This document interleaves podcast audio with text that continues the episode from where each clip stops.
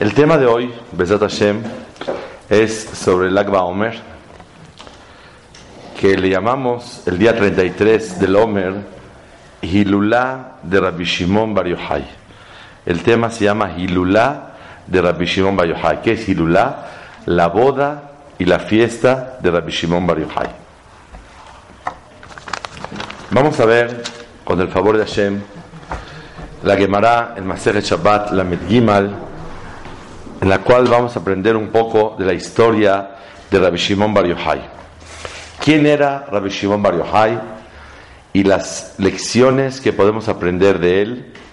Y obviamente vamos a aprender qué significa que este día del Akba Omer es Hirulá de Rabbi Shimon Bar Yochai. Pero antes que todo quiero introducir que hay dos conceptos totalmente diferentes. Uno es de la Torah y otro es de Rabbanán. El de la Torah es la mitzvah de Sefirat Omer, que es mitzvah contar todos los días, por ejemplo hoy, Ayom Shloshim Yom La Omer. Hoy es el 30 día, 30 día del Omer. ¿Qué significa Sefirat Omer? Sefirat Omer es la mitzvah de la Torah de contar todos los días a partir de la ofrenda que acercamos a Hashem el día 16 de Nisan, es decir, al otro día de Pesach. Pesach es el día 15, el siguiente día de Pesach es 16 y ahí se acercaba una ofrenda a Hashem de una cantidad de cebada que se llama Omer. Omer es una cantidad. Se acercaba delante de Hashem esta ofrenda y también venía acompañada de un corbán, de un sacrificio a Hashem, un animal.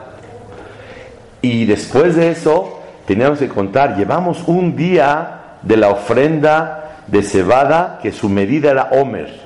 Homer es una medida. Después llevamos dos días, tres días, así hasta 49 días. ¿Qué significa este conteo?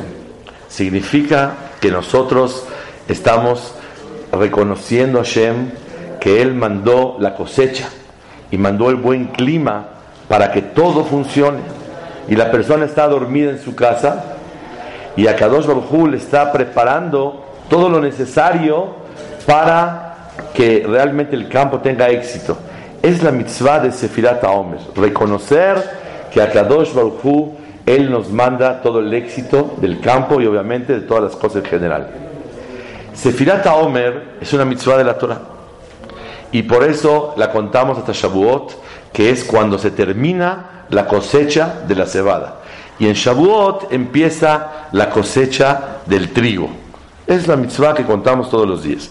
¿Y por qué tan importante es? En ocasiones diferentes hemos analizado el tema de Sfirat Omer, pero a grandes rasgos significa tres motivos. Uno, el reconocer que todo viene de Hashem. La parnasá viene de Hashem, la salud viene de Hashem, pero la salud todo el mundo sabemos que viene de Hashem. Pero la parnasá, el dinero, el clima, el éxito del campo, uno cree que es la astucia y la sabiduría y la picardía de la persona. Sin embargo, te enseña la Torah, no, Señor. Usted tiene que traer una ofrenda a Hashem para agradecerle por las primicias que tú cortaste de cebada. Y el corbán, el sacrificio es para hacerte filá Hashem, que todo termine bonito. Y después contamos a Yom Sfirat Omer, contamos el Omer, la, la, cuenta, para recordarnos nosotros que hicimos tefilá y le agradecimos a Shem por todo lo que nosotros acercamos en, en Betamikdash, la ofrenda. Es el primer motivo. Segundo motivo es porque Shavuot es el día que se entregó la Torah. Y nosotros contamos uno, dos, tres, con el gusto y la ilusión que llegue el momento de ese día tan especial que recibimos la Torah. Y así como la recibieron nuestros padres en esa época, hoy por hoy contamos porque el día de Shavuot regresa otra vez esa influencia espiritual sobre nosotros de Omer, de, de Shavuot. Y por eso contamos, así como una mujer, un hombre cuentan calendarios cuando falta para el día de la boda, nosotros contamos con esa alegría cuando va a llegar el momento de Matan Torah, que es la entrega de la Torah. Tercera explicación, según el Zohar Kadosh y el Shla Kadosh, el Arizal, otros Mefarshim, ¿por qué contamos? Porque así como una mujer, cuando ella está en Idda, cuenta. Llevamos un día, dos, tres, cuatro, siete días, cuenta. La mujer Zavá, que tiene su regla, tiene que contar siete días para purificarse y convertirse en una mujer pura, porque recibió una impureza por medio de la regla menstrual. Es otro tema de otro día. pero, claro, Israel también estamos nosotros impuros y nos vamos purificando cada día y contando para convertirnos en puros al recibir la Torah. Eso es en síntesis, sin analizar tanto el detalle. Es la mitzvah de la Torah de Sefirat Omer.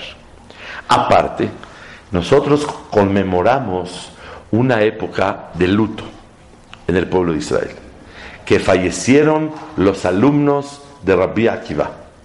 ¿Y cuántos alumnos fallecieron? 24 mil. ¿Y cuándo terminaron, pararon de morir? En Lag Omer. Y ese día es una alegría muy grande que Baruch Hashem, Borea Olam, calmó esa ira que tenía en contra de nosotros. Naturalmente tenemos que saber que si ese día terminó, es un día de fiesta. Los Ashkenazim sostienen que el día del Akba Omer, el 33, este año, el domingo, ya es fiesta, ya paró ese decreto. Y por eso ya se pueden rasurar, ya pueden hacer bodas, ya todo. Sin embargo, los sefaradim opinamos con otra opinión, que cuando terminaron de morir, el día 34, no en Akba Omer el día 34, por eso nosotros los separadim no nos rasuramos y no cortamos pelo y no hacemos fiestas, sino hasta el lunes en la mañana. El lunes en la mañana, que ya es una parte del día, ahí terminó el decreto de Boreolam de que fallecieran los alumnos de la Vía Akiva. Ok.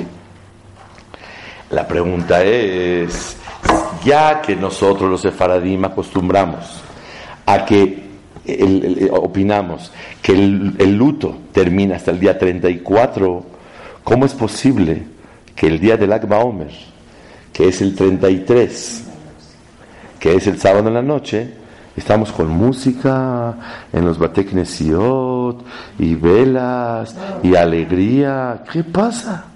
Si el luto no ha terminado. Y realmente, mucha gente cree, al pie alajá, que ya el 33 se puede oír música. Mis hijas iban con papá, ¿ya vamos a música el domingo? No. El domingo todavía no es día de música. De hecho, el domingo en la noche, el luto está otra vez en su lugar. Y no, no hay bodas, el domingo en la noche nadie se casa. ¿Por qué? Porque el luto termina hasta el 34 de la mañana. Porque los sefaradimos opinamos que hasta el 34. La pregunta es, entonces, ¿por qué hay fiesta y música y todo esto? Sobre eso está escrito que Rabbi Shimon Bar Yochai falleció el día 33 del Omer. Y él pidió que conmemoremos el fallecimiento de él como una boda. Entonces, al pie alajá, cuando verdaderamente se permite oír música y fiestas en Lag Omer cuando es una fiesta lichvod en honor al Taná Rabbi Shimon Bar Yochai. Justo cuando vienes a conmemorar. Pero si tú no estás conmemorando nada de Rabbi Shimon Bar Yochai y te pones a bailar y pones música sin tener nada que ver con Rabbi Shimon Bar Yochai, no está bien. Porque cuando termina el luto? Hasta el 34 de la mañana. Entonces quiere decir que el luto verdadero termina el 34. ¿Por qué entonces violamos este luto el día 33? Sobre eso se contesta, porque Rabbi Shimon Bar Yochai pidió que ese día sea un día de fiesta. Y más, salió una voz del cielo muy grande que dice así, y hasta Batkol salió una voz del Shamay y dijo, Shim'u bat, una, una, una, voz que decía, Alu ubou bitasefu lehilulá de Rabbi Shimon. Reúnanse todos para la hilulá, para este, esta alegría tan grande y esta boda y esta festividad de Rabbi Shimon Bar Yochai. Y como él pidió, todo Am Israel acostumbramos parejo que podemos alegrarnos y debemos alegrarnos este día que falleció Rabbi Shimon Bar Yochai. Y la pregunta es, ¿qué alegría tan grande es esta? ¿Que es una boda? ¿Es una festividad? ¿Qué pasó? ¿Se murió un jajá?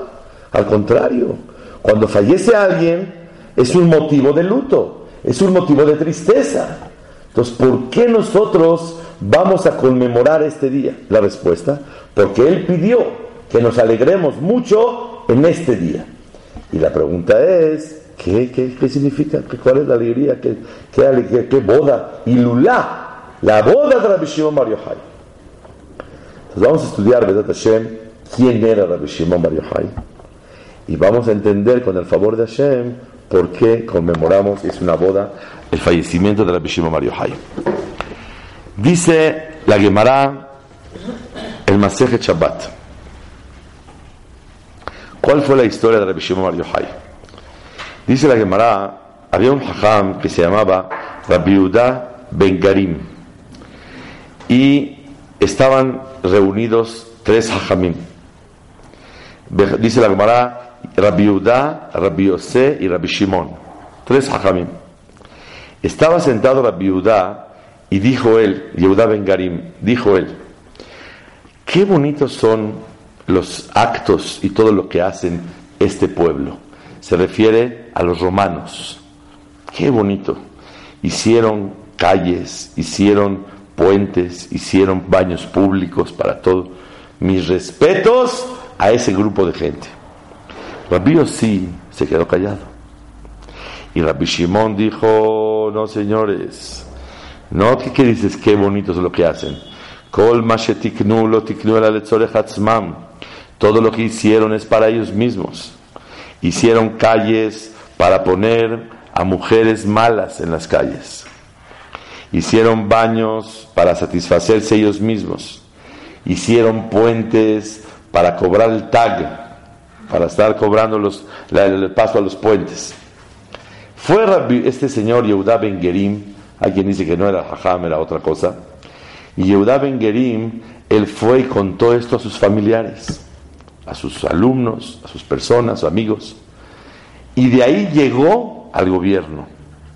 El gobierno romano se enteró y dijo, este Yehuda que nos alabó, lo vamos a darle honores y él va a ser el primero en hablar siempre. Rabbi Yossi se quedó callado, que se vaya a un lugar que se llama Tzipori. Pero Rabbi Shimon Bar Yochai, que habló mal de nosotros, y Hareg, lo vamos a matar. Y los romanos lo querían matar a él. Fue y se escondió en el Bet Midrash. Y fue a estudiar. Y su esposa le llevaba pan y agua, comida todos los días.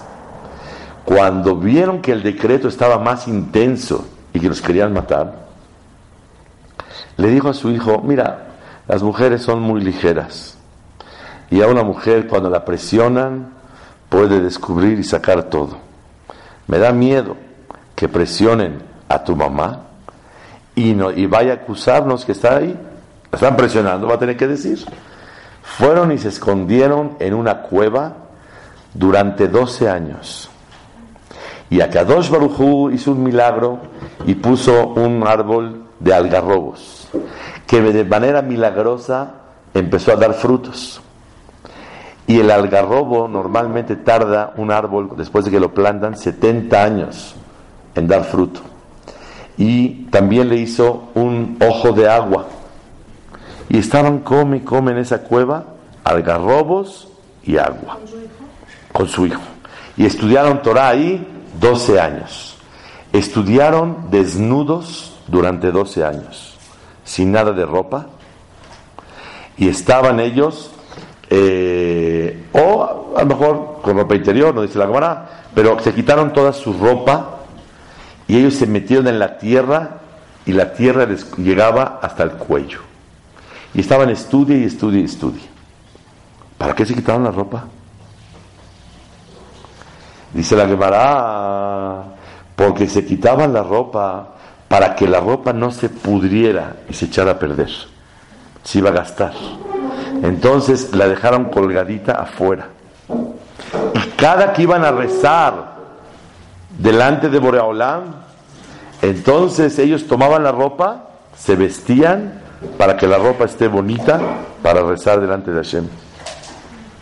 Después de rezar, se quitaban la ropa, la dejaban colgada y se, se ponían a estudiar con la tierra hasta el cuello.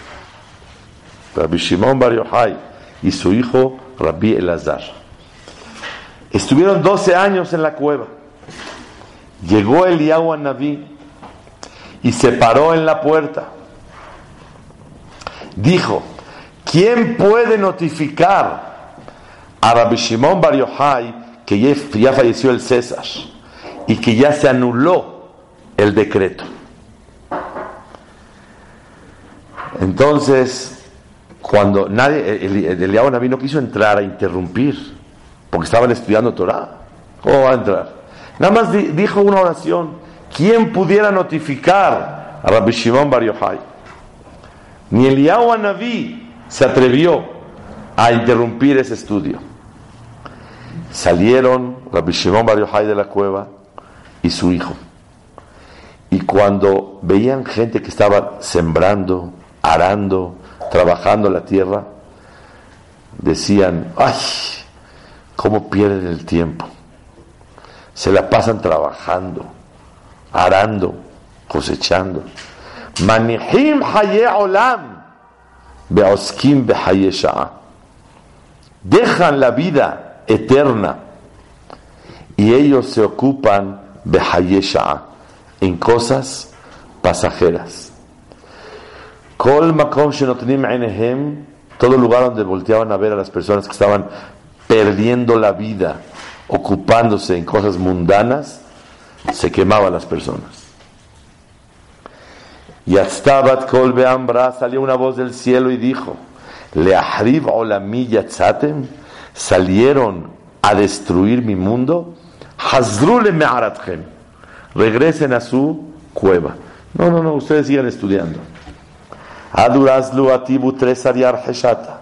Se quedaron ahí 12 meses, un año más. ¿Saben cuántos años estuvieron en la, cueva? 13. Hambre, dijeron, Mishpat Reshaim Begeinam Yudbet Hodesh. El castigo, cuando uno se equivoca en la vida, dura 12 meses en el Geinam. Ya, cumplieron, se ve de la cámara, como que Boraholam no estuvo de acuerdo con esa visión tan estricta de parte de Rabbi Shimon Bar y su hijo Rabbi Elazar, de andar quemando a todo el que veían trabajando. Van a destruir el mundo. Ya como que se cumplió una sanción sobre ellos de 12 meses. Salió una voz del cielo y dijo, salgan de la Meara ya pueden salir. Nafku coleja de Abemaje Rabilazar. Rabilazar cuando veía a alguien otra vez, golpeaba a las personas. Rabbi Shimon Mase. Rabbi Shimon las curaba. Quiere decir que Rabbi Shimon ya tenía esa tolerancia y esa comprensión que existe en el mundo el equilibrio de espiritualidad junto con lo material, que hay que trabajar. Amarle le dijo Rabbi Shimon Bar a su hijo, vení, hijo mío, dai la olam ani beata. Es suficiente para el mundo si tú y yo estudiamos. Déjalos que trabajen. Y aquí hay una pregunta muy grande. ¿Qué les quiso decir Rabbi Shimon Bar Hijo mío, el mundo es suficiente si yo y tú estudiamos Torah. ¿Qué? ¿No todo el mundo tiene que estudiar Torah? Y más. No se ve como una palabra de arrogancia, de, presunción, presunción. No, si tú y yo estudiamos, ya el mundo está bien. ¿Cómo? Todo el mundo tiene que estudiar Torah. La explicación es la siguiente. Rabbi Shimon Bar Yochai llegó a la categoría con su hijo a que no pueden entender cómo el mundo se ocupa de cosas mundanas. Cómo la gente está trabajando perdiendo el tiempo. Si esta vida es pasajera, esta vida es solamente para llegar a la siguiente vida. ¿Cómo la gente trabaja? ¿Cómo siembran, aran? ¿Cómo es posible? Después de esos 12 meses, llegaron a una reflexión tan profunda para que exista gente que nada más se dedique a lo espiritual, es suficiente nosotros, hijo. Ya no quiero que estés viendo fuerte a toda la gente. Es suficiente con esas dos personas que tengamos el zehut de estudiar Torah apegados absolutamente pura espiritualidad. Pero el mundo tiene que tener un equilibrio. Es estudiar Torah, servir a Hashem, hacer mitzvot, rezar y trabajar para que pueda el mundo llegar a su finalidad. Tiene que haber un equilibrio, tiene que haber un, una, eh, un conjunto de que en Teclar Israel en general, unos son, se dedican solamente espiritualmente y los demás espiritual con lo material para poder salir adelante. Es lo que quiso decir la Yohai. Fíjense, Rashid dice una palabra. ¿Cómo se dedican a cosas mundanas? Dice Rashi, de Efshar al Kutim, de Akadosh Baruchu, Mehalek Mazon Berrebach Leoser No se necesita trabajar Así pensaba Rabbi Shimon Bar Yochai. Boreolam le puede mandar su parnasá abundante, le sonó a los que hacen su voluntad. Ahí está que él hizo la voluntad de Hashem y le salió al garrobo y le salió un ojo de agua. Pero después de la conclusión, llegaron que no cualquier persona está en el nivel para dedicarse a lo espiritual absolutamente y que Boreolam le haga los milagros que pueda vivir. Pero si hay alguien que realmente está dedicado completamente a lo espiritual, Boreolam se ocupa de él. Le voy a contar una historia. Vino a México el yerno de Rapin Hashaimber, Zichonor Ibraja. Un hajam muy grande, el que tenía ciento y tantos de Taletot. Ok. Este hajam vino a México, se, llama Rabaltuski, es un gaón muy grande. Y estaba en el Colel Maor Abraham, sentado estudiando. Yo me acerqué le dije, perdón, ¿quién es usted? Me dijo, soy fulano. Le dije, ¿usted? ¿El que escribió todos los libros? Me dijo, sí. ¿El yerno de Rabbi Hashaimer? Me dijo, sí. Le dije, ¿y a qué vino usted, hajam? No es que vine a juntar para la yeshiva. Le dije, ajá, pero aquí no se junta nada, aquí está estudiando. Aquí no es juntar, aquí es venir a estudiar. Dijo, mira, yo ya me esforcé en venir hasta México. Ahora que Borolam haga lo suyo. Yo ya lo hice. Ah, ¿también quieres que vaya a juntar dinero? Ya vine a México. Ahora que Borolam haga. Le pedimos que nos dé un shiur de, de. Nos impresionó a todos, nos explicaba todos los temas. Todos nos pusimos a hablar con uno, con otro, por favor, Señor, dale al jajam, dale. Y juntó su dinero y se fue. No que no. Yo ya hice lo suficiente. Ahora por Olam que lo haga. Cuentan que había un jajam muy grande en, Inglaterra, se llama Ramón Schneider. Este jajam tan grande, cuenta que era un balbitajón, tenía mucha confianza en Boreolam. Entonces, una vez tenía que viajar a otro pueblo y se fue al tren. Estaba en la fila para subirse al tren.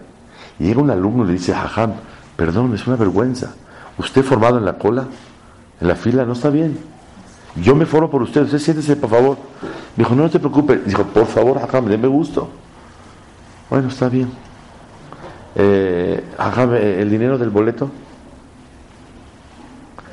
Dijo, la verdad no, no, no tengo. Dice, ¿cómo vas a subir, pensado subir al tren? Dice, mira, para subirse al tren, Borolam quiere dos cosas, que te formes y que pagues. Yo hice un esfuerzo, ya me formé. Ay, jajam, bueno, está bien. Agarró y le disparó el, tren. ¡Le cuajó! Pero si nosotros nos formamos, nos subimos. Dice Rashi, Akadosh Baruchu mehalek mazon berrebach le retzono. A los que hacen su voluntad, que están en una categoría tan grande, Boreolam le va a organizar y le va a dar y le va a, solucionar. No vía como tú creas, sino como él cree. Porque Rabbi Shimon cuando se fue a la cueva, era para que se llevara unas tortas o no sé qué se va a llevar. ¿Qué va a hacer en la cueva? ¿O un container lleno de comida para, para pasarla ahí? ¿Y un refrigerador o hielo? No sé qué iba a hacer. Nada. Él se fue. Y Borobalam le mandó los algarrobos y el agua. Era una categoría tan grande que esta vida, si se dedica a trabajar, está perdiendo el tiempo. ¿Cómo pierde el tiempo y deja la vida eterna e invierte en cosas materiales? ¿Cómo? Ok. Ese es Rabbi Shimon Bar Yochai. Seguimos. Beadar Pania de Male. Era un viernes. Vieron a un viejito que tenía dos eh, ramitos de Adasim. Dos ramitos de flores. iba corriendo. Le preguntaron, ¿para qué llevas esos dos? Le dijo, ¿cómo? Le dijo, Shabbat. Dos ramitos de flores. Le dijo, ¿y por qué no llevas uno? Dijo, ¿cómo? Uno por Zahor y uno por Shamor. La Torah dijo, y recordarás a Shabbat. Zahor el idioma Shabbat de Kadeshó. Tienes que recordar Shabbat. Y por otro lado dice la Torah, Shamor, cuídate. Shabbat tiene dos aspectos. El hacer Kiddush y recordar Shabbat, que Abraham es el creador del mundo, y también cuidarse de todos los trabajos que en Shabbat no se pueden hacer. Shamor. Le dijo a su hijo, mira, Haze, Kama Havivim, mitzvot al Israel. ¿Cómo son tan queridas las mitzvot para Am Israel? Yativ Datayu. Se tranquilizaron los Hajamim, Rabbi Shimon Bar. Vean cómo en el mundo, si hay amor por las mitzvot. ¿Qué significa que se tranquilizaron? Cuando vieron que hacen con amor las cosas, ya se llaman Oseret Sono, hacen su voluntad de Hashem. Porque cuando una persona está obligada a hacer algo y no lo hace con amor, no se llama o no, hace su voluntad. Eso fue lo que le quiso decir Rabbi Shimon Bar Yochai. Ok. Shamar Pinhas ben Yair. Escuchó Pinhas ben Yair, Jotne, el suegro de Rabbi Shimon Bar Yochai, que ya salió su yerno, Nafikle Ape, lo fue a recibir Aile le bebane y lo llevó a un baño público para que se dé un baño como debe de ser. Lleva 13 años en la Meara. Abaka Arichle le bisre estaba eh, eh, como preparando y alisando un poco su, su, piel porque estaba toda llena de tierra y eh, se hicieron muchas llagas, heridas. Hazadabe Pele Begufe vio que tenía rajaduras y llagas muy grandes. Abaka Baje y empezó a llorar el suegro, Rabbi Hazben Yair. Canatran de Mae y empezó a, a, quejarse, le dolía mucho a Rabbi Shomar Yohai las heridas, porque las lágrimas son saladas. Entonces le cayó en la herida y estaba molesto. Amarle, le dijo su suegro a Pinhas ben Yair, a Rabbi Shimon Yochai, Hoy li shereitija bekach, me duele mucho que te veo así. Amarle, le dijo Rabbi Shimon Bar Yochai a su suegro, Ashreja shereitani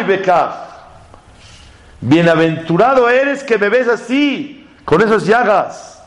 Sheilmalero reitani bekach, porque si no me hubieras visto con esas llagas, lo metzata bikah. No me hubieras encontrado en el nivel espiritual que yo estoy.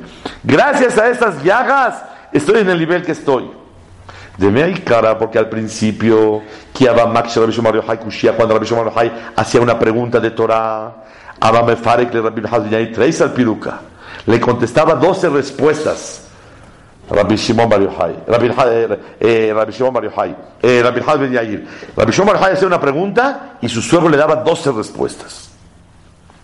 Ahorita, que cuando Rabbi Shimon Ben Yair hacía las preguntas, Rabbi Shimon Bar Yochai daba 24 respuestas. Quiere decir que llegó a un nivel muy alto. Hasta aquí la introducción de la Gemara. Entonces, ¿qué estudiamos acá? Que Rabbi Shimon Bar era un hombre que todo lo veía en la vida. Lástima que perdemos el tiempo en tonterías, en arar y en sembrar y en plantar. ¿Cómo pierdes tu vida en eso? Después llegaron ya con tranquilidad a ver que el mundo requiere de un equilibrio. Y unos tienen que trabajar y servir a Hashem. Y cuando vieron que, que iba corriendo con dos ramitos de, de, Adasim para Shabbat, vio que Baruch Hashem, la gente sí tiene amor por Boreolam. Pero el mundo es mundo. Y Boreolam nos puso en la tierra para servir a Boreolam dentro de la tierra. Pero le dijo, en ese nivel de que nada más nos dediquemos a estudiar Torah, neto, pura Torah, y nada de materialismo, Tú y yo es suficiente. No necesitamos que todo el mundo se dedique a eso. El mundo necesita tener un equilibrio en su vida. Ahora yo quiero hacerles una pregunta a ustedes. ¿Por qué le dijo Rabbi Shimon Bar Yochai, gracias a las llagas que tengo, primero Rabbi Yair dijo el suegro, qué dolor de verte así tan golpeado y rajado y sufrido.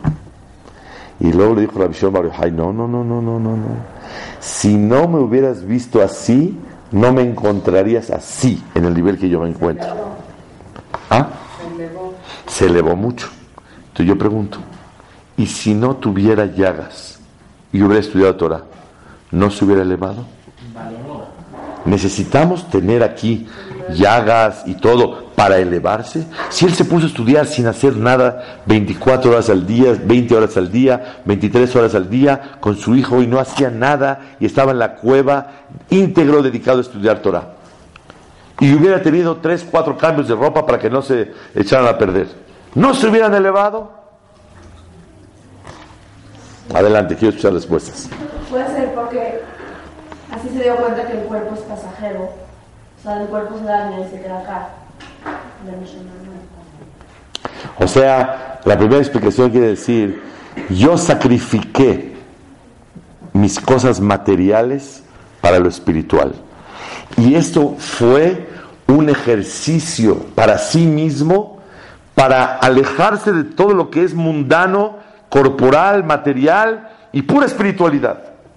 Eso fue como un, un ejercicio, vamos, para concientizarse que lo más importante es el alma y no el cuerpo. Muy bonito. Otra respuesta. Porque estudiar Torah con sacrificio es lo que eleva a la persona. No nada más estudiar Torah.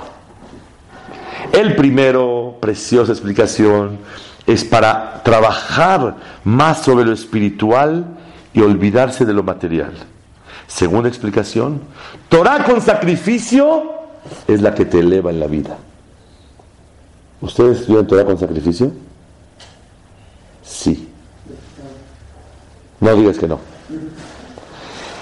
Cuando hay sacrificios en todas las épocas, hay sacrificios de estar en una cueva y peligrando y sin comida y sufriendo y hay sacrificios en esta época, que hay muchos yetzerara, hay muchas cosas que jalan a la persona y cada uno tiene su propio sacrificio. Y Borea Olam Bohen Levavot examina los corazones, sabe ver cuánto sacrificio tiene para una hora concentrarse, estás preocupado que los negocios, que el cheque, que la bonificación, que el, que el esto, que el cliente, yo qué sé qué qué, y tú te dedicas a estudiar bonito, fuerte y a rezar bonito y a servir a Borea Olam con sacrificio sacrificio. ¿Qué sacrificio? No es el Rabbi Mario. ¡Ay!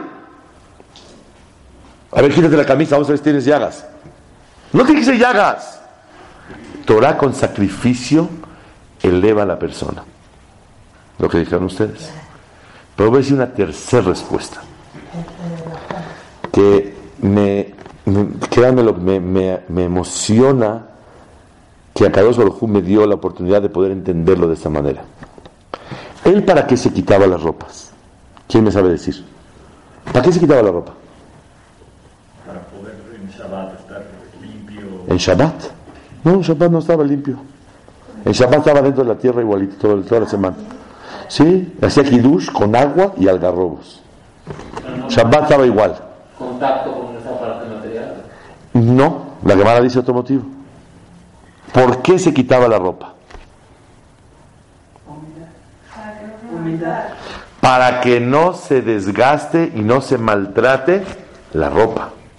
Porque si él te pone ropa 12 años, la misma ropa todos los días, se acaba la ropa. Entonces quiere decir que, así dice la hermana, ¿para qué se quitaba la ropa? Para poder rezar bonito, con ropas bonitas delante de Hashem.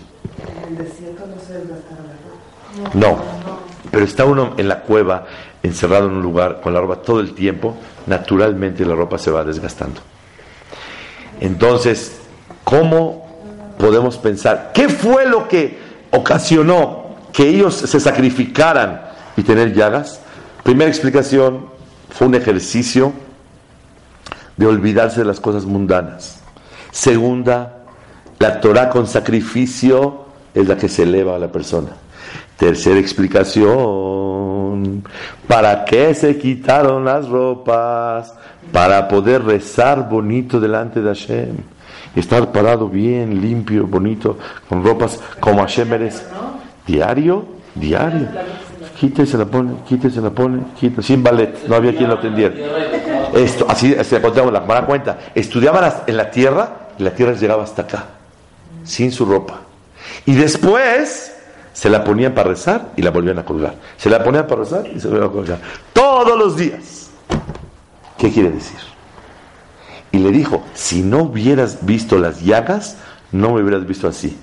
¿Qué quiere decir? ¿Qué fue lo que le ocasionó esa gran elevación espiritual de Torah y de, y de, todo lo que es servir a Boreolam? ¿Qué le ocasionó? El rezar delante de Boreolam como debería de ser. ¿Está claro? Primera explicación, repetimos, ¿para qué? ¿Por qué las llagas? Si no antes, Rabbi Shimon hacía una pregunta y su suegro contestaba 12 respuestas. Ahora su suegro hace una pregunta y él contesta 24 respuestas. ¿Qué lo hizo ser tan grande? Las llagas. O porque se alejó de lo material, o porque la Torah con sacrificio esa lo creció, o porque se preparó para hacer tefilá. Y la persona que hace tefilá tiene siata dishmaya, tiene ayuda celestial para crecer en Torah. ¿Está claro? Entonces, y una pregunta, ¿y si yo le rezo a Hashem sin ropa bonita? ¿Qué tiene que ver la ropa? Que la ropa dice cómo la persona, cómo la persona reza. Tú reza con tu corazón. ¿Qué? ¿La ropa reza o qué? No, pero es por uno mismo. La importancia de pararse ante Hashem. Para saber de qué estás parado. Bueno, entonces, ¿qué les voy a decir hoy? Si todos lo están diciendo ustedes. Porque la persona que se viste bonito para rezar delante de Hashem valora lo que es tefilá, valora lo que es pararse delante, del Rey del universo. Y yo me visto bonito para hablar con Él. Y la persona que valora tefilá, su tefilá es escuchada delante de Hashem mucho más. Y si se escucha su tefilá, crece más en Torah. Si no fuera por las llagas que me ves, no me hubieras visto como me ves. ¿Por? Porque gracias a la ropa que cuidé y eso me ocasionó las llagas, mi tefilá se recibió. ¿Y por qué mi tefilá se recibió? Porque me vestí bonito. ¿Y qué tiene que ver la vestimenta? Valorar Shemedaber bifnei melech. Voy a hablar delante del rey. Ahora sí. Ya empezó el tema hoy. Ya empezó. Quiere decir que la persona que valora tefilá, la tefilá le ayuda muchísimo. La persona que valora tefilá no nada más tiene éxito material, espiritual. Si no fuera por las llagas, no me hubieras visto en el nivel que estoy. Porque como yo me quité la ropa para rezar bonito, el rezo bonito me ayudó a crecer en Torah. ¿Es la hermana aquí? Pero podía estar desnudo, o sea, estudiando Torah. Muy buena pregunta. Estaba cubierto. Muy buena respuesta. Ya no sé ni a qué vengo. Todas preguntan, todos contestan, todos saben decir lo que es. La- yo venía manejando y venía pensando en la pregunta de usted. Bueno, ¿qué pasa? Está cubierto con la tierra y se llama tapado perfectamente bien. Por eso dice la camarada que hasta su cuello lo tenían tapado. Vemos de acá que si alguien quiere que su tefilá se reciba, ¿qué tiene que sentir? La importancia de la tefilá y vestirse bien para hablar delante de Hashem. No es nada más así. El que se viste con ropas bonitas delante de Hashem para rezar, su tefilá es otra tefilá. Ese es Rabbi Shimon Bar Yochai. Rabbi Shimon Bar Yochai quiso decirnos una cosa. Hace unos años atrás, tres años, viajamos a, a, a- a Filadel- a Filadelfia y a Nueva York para un asunto y visitamos a Raperlow, Novominsk Rebbe, el Rebbe de Novominsk. Entramos con él, estaba Ham Shabbat, estaban eh, los Yeshiva Rabiuni, los Gabbaim, de la Yeshiva, del Kolel. Entonces, otros Rabbanim, estábamos ahí el Hajam dijo, la pregunta básica y fundamental del judaísmo es una. ¿Cuál es la pregunta? ¿Quién maneja a quién? ¿El cuerpo al alma o el alma al cuerpo? ¿El caballo al jinete o el jinete al caballo? El jinete es el alma y el caballo es el cuerpo. ¡Oh, caballo, quieto! Esa es la pregunta de la vida. Rabbi Shimon Bar Yochai, totalmente dominio absoluto del jinete al caballo. Y como mencionaron, que tenga llagas para olvidarse. Por eso no podía comprender que alguien se ocupe de trabajar y sembrar. No puedo ver. Después digo que hay un equilibrio. Si tú y yo nos dedicamos de esa manera, el mundo puede eh, vivir normal. Y el mundo puede tener su equilibrio. Pero lo que quería él es, Boreolam, no necesitas tanto trabajar. Boreolam me halek barnasal le mazón, berrebach le retzonó. Si hace retzonó, hace su voluntad. Está clarísimo ese punto. Esa es la introducción de Rabbi Shimon Bar Yochai. Ahora vamos a ver. Está escrito en el Zohar Kadosh que Rabbi Uda le llamaba a Rabbi Shimon Bar Yochai Shabbat. Shabbat, ¿cómo estás? Talmideh Hajamim se llaman Shabbat. Por eso en el Sidur, hablan ustedes, y en los libros de canciones, viene la primera canción de Shabbat, ¿cuál es? Bar Yochai. ¿Y por qué se canta Shabbat? ¿Qué tiene que ver con Shabbat? Porque Rabbi Shimon Bar Yochai se llama Shabbat. ¿Y por qué se llama Shabbat? Ahora vean, así como Shabbat es la fuente de las bendiciones de toda la semana, los Talmidei Hajamim y la Torah es la fuente de las bendiciones de todo Am Israel. El Hafetz Haim se paró a hablar una vez y una reunión para donar un hospital en Europa. Un señor se paró y dijo, dono tres quirófanos. Otro se paró y dijo, dono cien mil jeringas. Otro dijo, yo dono todos los materiales de oxígeno, esto, muy bonito. Se para un señor y dice, bueno, ¿y esos que estudian Torah, qué donan? Se paró Hafetz Haim y dijo, donan 500 camas que no van a entrar al hospital.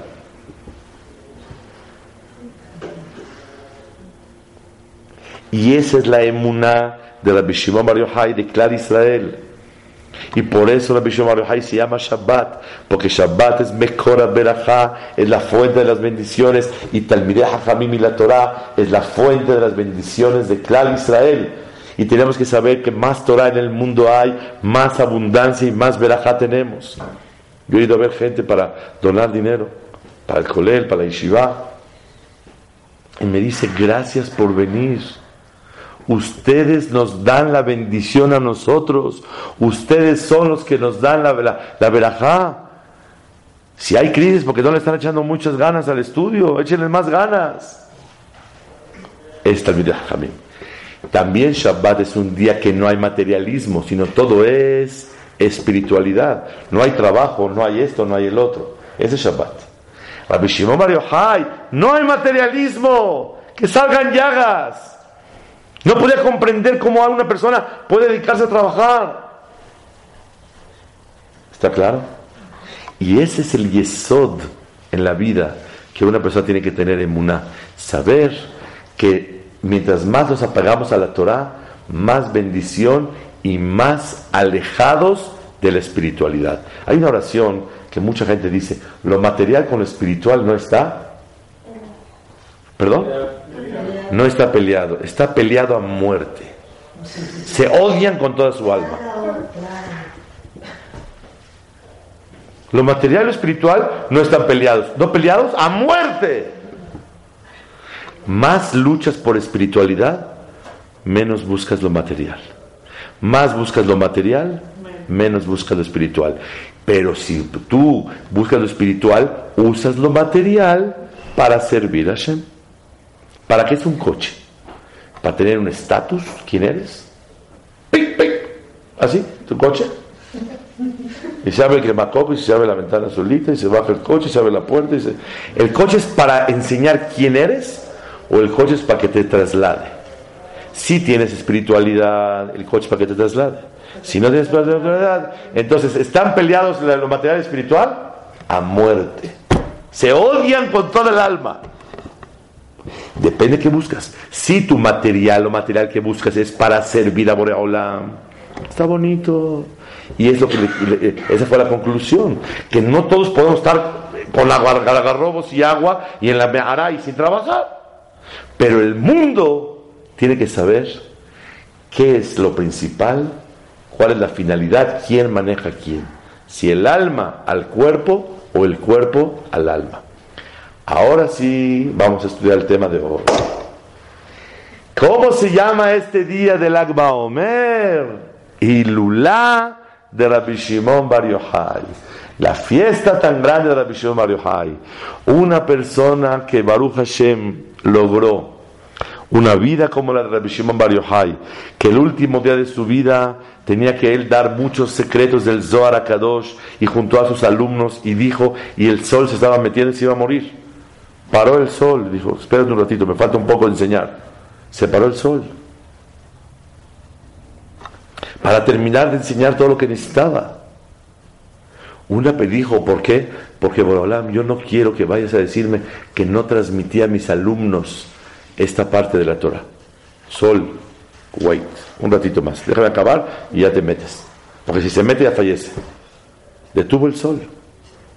Yo por eso digo que se prenden luces en, en, en, en para acordarnos de la luz tan grande del sol que detuvo la Bishop Mario Hay. Entonces, una persona como esta, cuando fallece, se viene a abrazar con quién? Con Boreolam. Y es la boda. Y es la boda en la cual se refiere Yom Nisuin, el día que se va a pegar con Boreolam. Y ahora se convirtió en una alegría tan grande porque él estuvo trabajo y trabaje. Perdón, ¿cuánto tiempo duran los preparativos de una boda? Seis meses. Vas al vestido, regresa al vestido. Prueba la prueba, regresa la prueba. Vas al bate, compras los regalos. Vas aquí y vas para allá. Y compras el chess, la ropa y compras el otro. Y vas, preparas el salón y el centro de mesa. Y la mejizá y uh, todo el asunto. Por eso cuando acaba una boda uno dice, ah, acabó. Pero ¿qué pasa? ¿Cuántos preparativos son? Meses. Y vamos a comprar las mancuernillas que combinen con la corbata. Y vamos a comprar esto y el otro. Y los zapatos para que sea con el vestido. Y los tenis para el baile. Y los estos no sé qué. Y cada detalle y cada cosita. ¿No es así? ¿Alguien se aburre de preparar para una boda? No, ¿por qué? Pues para la boda. Es alegría. Toda la, cada mitzvah que hace uno, cada tefilá que hace, cada limuda Torah, es un preparativo para la boda y hágalo con mucha alegría. Ese es Rabbi Shimon Bar Yochai. Y por eso, a pesar de que verdaderamente, a pesar de que realmente el luto continúa hasta el día 34, conmemoramos este día y se puede música solo cuando es un evento lichvodot de Rabbi Shimon Bar Yochai. Es el motivo. Entonces, ¿ya se puede oír música? No, hasta el lunes. Pero el domingo música que concierne a Shimon Bar está bien. Me preguntaron unos, oye, ¿podemos oír música y bailar? Y ponen unas velas. Shimon Bar dije, mira, mira, mira. Si tú quieres bailar y quieres traer la vela para recordar a Shimon Bar no es eso. Si la reunión y la fiesta es para Shimon Bar como se hace en los Bateknesiot, y pones música, ahí está muy bien.